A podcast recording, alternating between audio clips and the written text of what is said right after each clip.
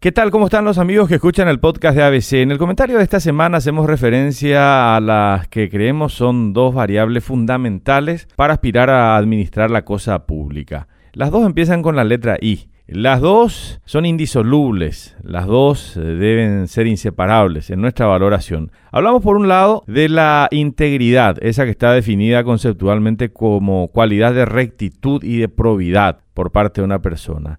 Y la otra, la idoneidad, es decir, ser adecuado y apropiado para algo. Se habló bastante de ambas variables esta semana que termina al analizar el caso del actual presidente del jurado de magistrados, el senador Hernán David Rivas. Primero fue el vicepresidente segundo del jurado, Oscar Pacielo, quien presentó su renuncia al cargo al no existir de parte de Rivas una explicación clara en tiempo y forma acerca de las denuncias de groseras inconsistencias en sus declaraciones juradas de bienes, su patrimonio real y sus manejos financieros. Al día siguiente fue Enrique Kronawetter quien hace apenas dos semanas lo había mocionado para la presidencia del jurado quien directamente le pidió su renuncia al cargo para evitar degradar todavía más la imagen institucional que debe proyectar el órgano que juzga a jueces y a fiscales en el país.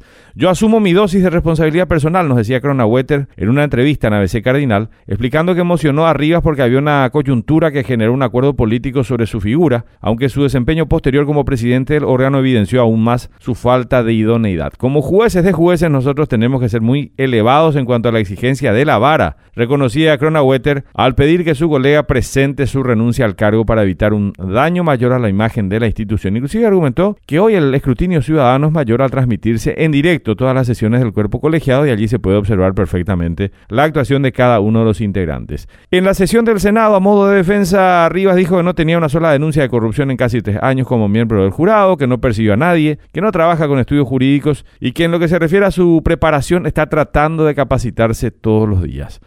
Y también alegó, y esto es lo más eh, llamativo, que son ocho miembros con criterio propio los que deciden. Un argumento que lleva a preguntarnos si él no entiende realmente que el análisis y la crítica se están haciendo sobre su capacidad y su responsabilidad personal e individual.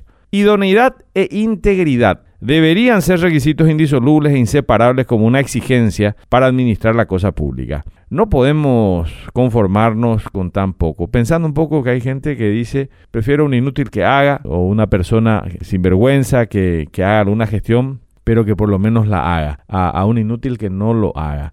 La idoneidad y la integridad deberían ir juntas de la mano como requisitos nuestros. Debería ser una exigencia, decíamos, del ciudadano y no conformarnos con tan poco. Hasta la próxima semana.